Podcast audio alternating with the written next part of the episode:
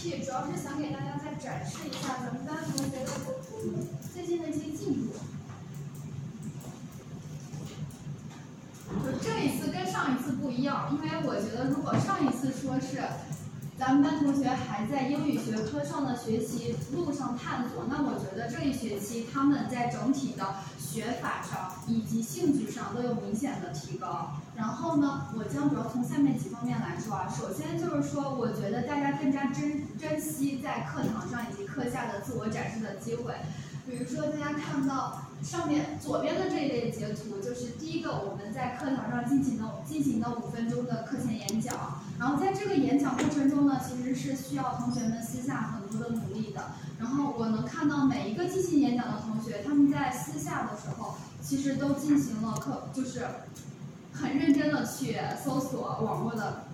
一些英文资料，然后呢。整合之后呢，还要跟我交流探索，然后说老师我选这个话题好吗？老师我这样讲可以吗？然后在讲之前也会帮他们看一下他们的发言稿，所以在这个过程中，我觉得他们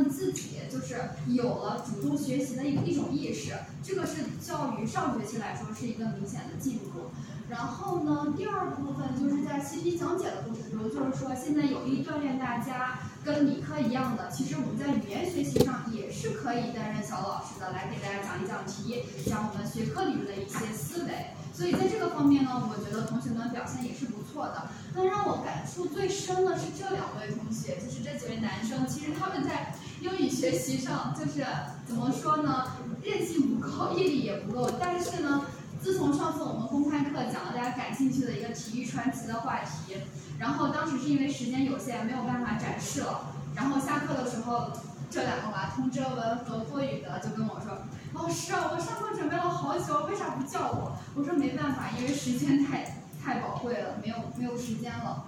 然后第二天就让他们在班里进行了一个演讲。所以呢，从他们两个的主动愿意分享的这个过程，我也能看到，我觉得大家在这个学科上的兴趣是越来越大了。然后再加上我们上一次的海报展示以及最近的英语才艺秀，我觉得更能带动大家。所以我想，也正是因为在这样的积极的氛围里面吧，所以咱们班的成绩怎么说呢？这学期进步非非常大。然后咱们班的成绩一直都是在第一梯度，甚至在最近的一次月考中，咱们的成绩是全年级第一名。然后呢，这个同学王宇航同学这次的考试是他是年级第一。然后我想让大家看这两次考试，目的是为什么呢？同啊不是同学们，家长们可以看一下啊，就是大家会发现期中考试，你看从一百分到八十分到这儿，其实占了咱们班的。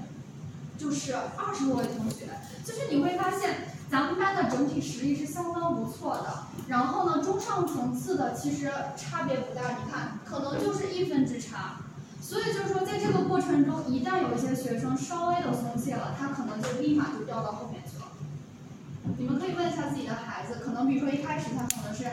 排名二十多名，可能这一次考试，哎，我稍微松懈了，掉了个五六分，可能就到四十名。所以呢，这个短期的浮动是很正常的，但是呢，希望大家能看到咱们孩子的基础能力是不错的。然后我们再往下看一下，这是最近的月考，月考也是一样的，就是你会发现前十的变动还是有一些的，可能只有个别的同学一直稳居在前十，但是仍然有部分同学有时候能冲进前十，有时候没能冲进前十。所以呢，这这这这这个方面呢，也反映出来就是咱们部分学生的。学习的这个毅力不够，他可能这段时间，哎，我愿意去努力啊，好的，我继续，我我上课很认真听，但是可能有一段时间他不愿意去学了，他可能他就不学了，然后可能考试就不好了。所以说这也是希望家长们要积极的关注咱们孩子回家的一种状态吧，就是一定要关注孩子的动态，然后多与家长来进行，多与我们老师来进行沟通。然后呢，在这个之后，我想提醒部分家末啊，就是后面的同学的家长们，就是你们的孩子可能怎么说呢？就是基础掌握的不牢，同步知识的掌握不牢，而且学习太浮于表面了，缺乏深度学习的能力。那么我们来看两张优秀的试卷吧。首先是第一张，这是上一次的咱们的班级第一，已经是年级的前十。然后这一张是咱们的年级第一。那我们可以看一下啊，一卷大家可能不知道，一卷是针对于你的英语综合运用能力的考察，而二卷呢，针对的就是我们同步知识的考察。你会发现尖端的学生他在这种基础知识能力的部分几乎为满分。你看，这是十分，然后九分，十分九分，十分九分，十分九分。然后还有一部分同学呢，他就因为靠平时刷题、平时刷题的经验，然后呢帮助他在一卷上面能获得比较高的分数。他在这一次只错了两道题，